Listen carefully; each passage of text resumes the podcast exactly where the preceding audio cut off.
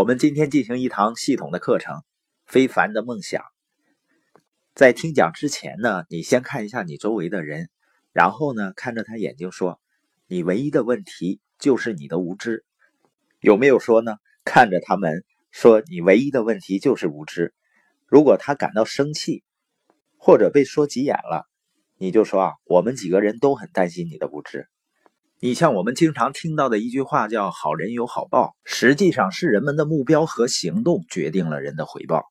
有的人呢有信仰，但是即使是上帝或者佛祖，他都不能决定金钱的流向，他们甚至不能决定人们健康还是生病。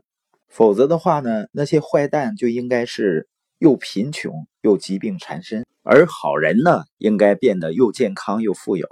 所以呢，是人们的决定决定了财富的流向。现在呢，你点开你手机的备忘录，如果我对你说，你在接下来的两分钟之内写下来的任何东西都会实现，那么你会写下什么呢？请你尽可能快的写下你在生命中最重要的十个目标和梦想，写下你最重要的十个梦想。如果要让你觉得你的人生是成功的，你最需要哪十样东西呢？请你尽可能快的写下来，把你的想法形成文字的力量是巨大的，因为你写下来的任何东西，如果你坚定不移的去向着它前进的话，它都会在你人生中实现的。你可能会写下来，我要减重多少公斤，或者拥有一辆自己非常喜欢的汽车，或者是还清债务，或者呢是成为百万富翁。如果你认为一百万是一个很大的数字的话，那说明你还很贫穷。如果一个人真正的充分发挥自己的潜力，一百万只是一个起步点而已。所以，尽可能快的记下任何你在人生中想要做的事儿、想要拥有的东西和想成为的样子。只有百分之五的人会把他们的梦想清单写下来。所以，这个世界上百分之五的人拥有的财富，比其他百分之九十五的人。拥有的加起来还要多。我只有改变你的专注，才能改变你的生活。一个人开始把他的注意力聚焦在他人生中想要的东西上，也就是开始有目标的时候，生活呢就开始发生改变了。人和人之间的差异呢，体现在十二个方面，其中的一点差异就在于他们选择关注什么，他们选择怎样的将来。所以，请尽快写下来。任何你在人生中想要做的事情、想要拥有的东西和想成为的样子，给他们编上号码，加上适当的形容词。比如说，你要减肥，请写上你要减掉多少斤，贴上一个身材苗条的人的图片。如果你想要旅游呢，写上你想去的国家，把希望看到的景点的图片也挂上。你的目标越明确，你的信念就越坚定。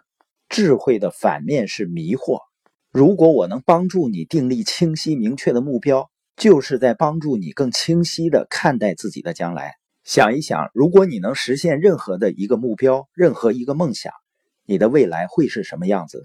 所以，请尽快的把它写下来，写下任何你在人生中想要做的事儿、想要拥有的东西和想要成为的样子。重温一下你的目标。标出最让你激动的三个目标。如果你写下了十个目标，那么能让你能量爆发的三个目标是什么呢？激情是你未来的线索，有激情的一天抵得上没有激情的一百天。激情决定你的发现，激情是你走进梦想的线索。因为成功的第一个因素就是能量，这是通向艰难未来的燃烧动力。如果我不改变它，我就不可能改变世界。如果你写完了，就把最让你激动的三个目标圈起来。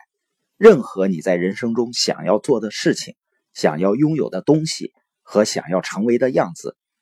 如果你没有目标，你就分不清朋友和敌人。你的目标决定了人们在你心中所处的位置。你可能会说啊，难道你不是平等的对待所有的人吗？当然不是了。那一定是非常傻的。有一个女士说：“啊，我对所有的人都一视同仁。”于是我问她：“那你每天早上都给你的邻居丈夫做早餐吗？”当然不会了。如果你对待每个人都一样，你如何回报那些最有承诺的人呢？如果你对待每个人都一样，你怎么样去回报那些对你信任的人呢？人们对你的目标所做出的回应，决定了人们之间关系的密切度。那些不尊重你将来的人是没有资格跟你共同走进你的将来的。你要把你的目标摆在你的眼前，因为除非你拥有一个将来，否则你无法摆脱过去。摆脱过去伤痛的最好办法是什么呢？一张将来的照片。我们需要把这张照片做得非常大，才能够让昨天死掉。